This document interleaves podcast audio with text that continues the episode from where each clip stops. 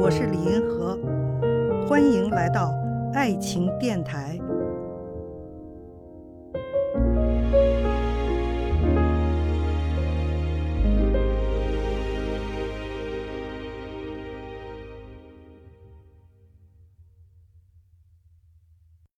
如果大家喜欢你装出来的样子，你是要继续装下去呢，还是做回自己？我觉得呢，人活在这个世界上吧，都在某种程度上戴着一个面具。当人独处的时候，和他在公众的场所，都会有某种的差异。就是有的人的面具戴的比较厉害，显得非常的装。面具这个东西，它是人的社会交往当中不可避免的。有好多人完全不顾公众的感官，这是很糟糕的。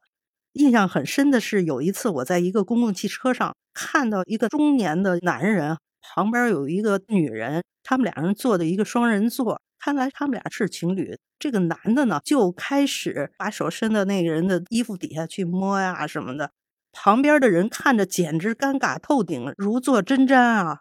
他倒是不装了，他把他的这些应该在隐私场所表现的这个东西赤裸裸的展现给大家，这是多么的可怕呀！所以人呢，在某种程度上，他都要戴面具的。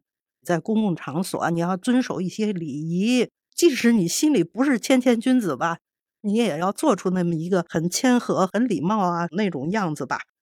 我觉得，关于在人前要装还是做自己比较好，有这样几种选择。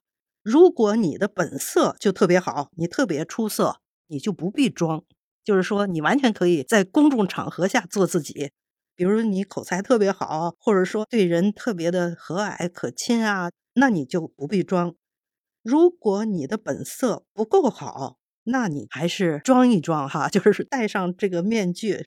比如说一些打扮啊、化妆啊之类的，有好多人天生丽质，在气质上，比如这个人本来就特别好，很天真自然的就可以表现出来，那他就可以不必装。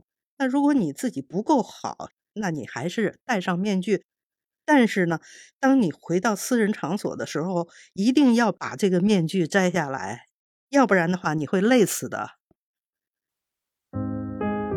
看见爱，感受爱，遇到爱，我是李银河，我们下期再见。